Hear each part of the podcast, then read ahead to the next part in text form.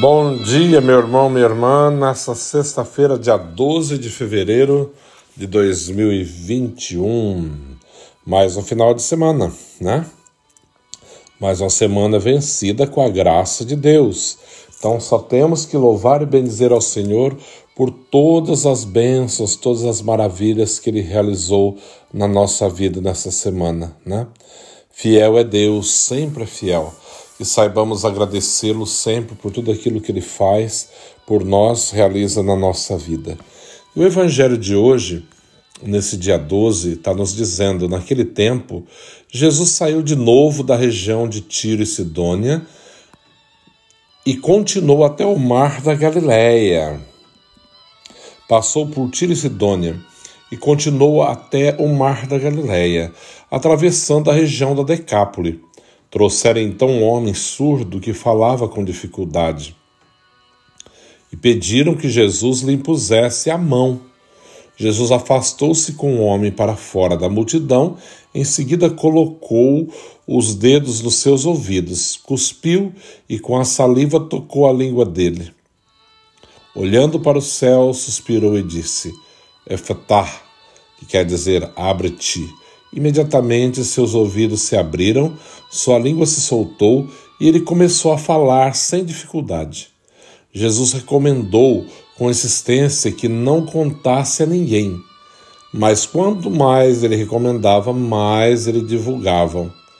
Muitos impressionados diziam: Ele tem feito bem todas as coisas, aos surdos faz ouvir, aos mudos falar. Palavra da salvação. Glória a vós, Senhor. É, nesse dia 12 de fevereiro de 2021, sexta-feira, ouvimos aí um trecho do Evangelho de São Marcos, onde relata né, mais uma cura que Jesus realiza. Né? Dessa vez é num homem que era surdo e mudo. Ele ouvia mal e falava mal, não conseguia falar direito. Por quê? Porque não entendia o que, que ouvia, claro, não ouvia bem, né?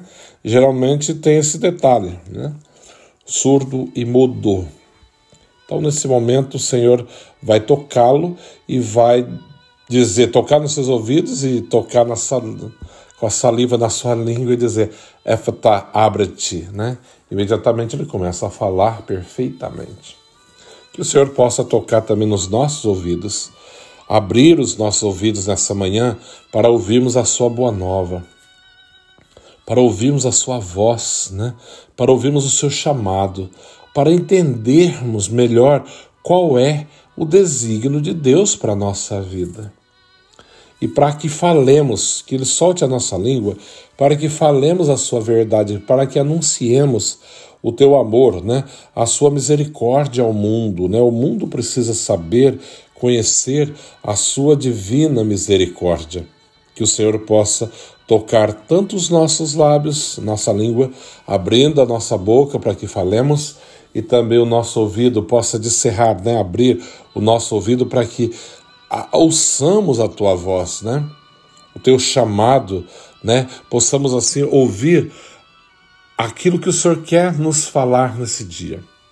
Venha tocar, Senhor, tanto nos nossos ouvidos quanto nos nossos lábios e mais ainda no nosso coração, para que guardemos fielmente os teus mandamentos e vivemos assim alegremente. Cantemos todos os dias as maravilhas que tem realizado na nossa vida.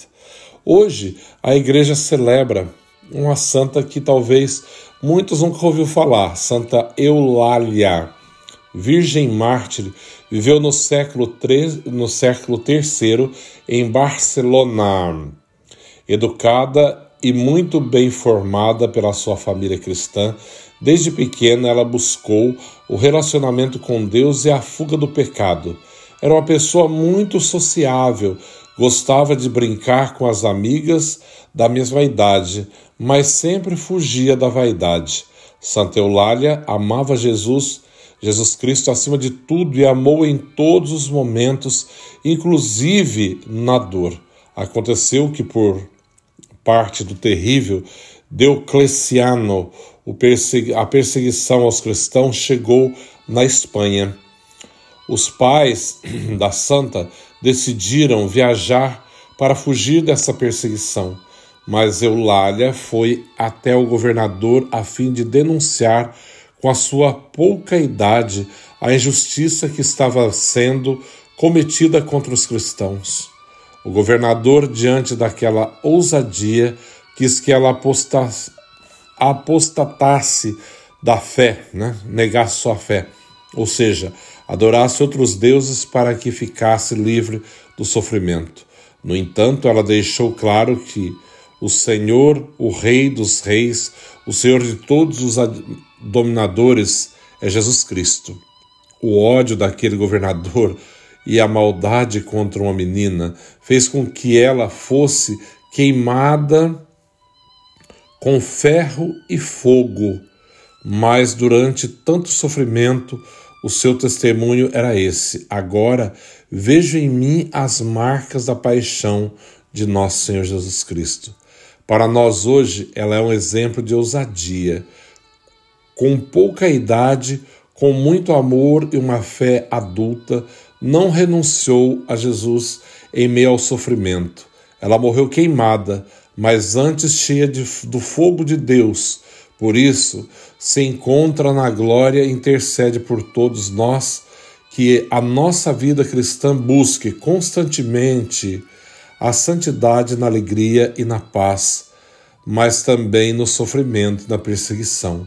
É momento de reconhecer que a nossa força é o Espírito Santo. Santa Eulália, rogai por nós. O Senhor esteja convosco, Ele está no meio de nós. Abençoe-vos, Deus Todo-Poderoso, Pai, Filho, Espírito Santo. Amém. Um santo dia a todos, um bom final de semana. Deus abençoe.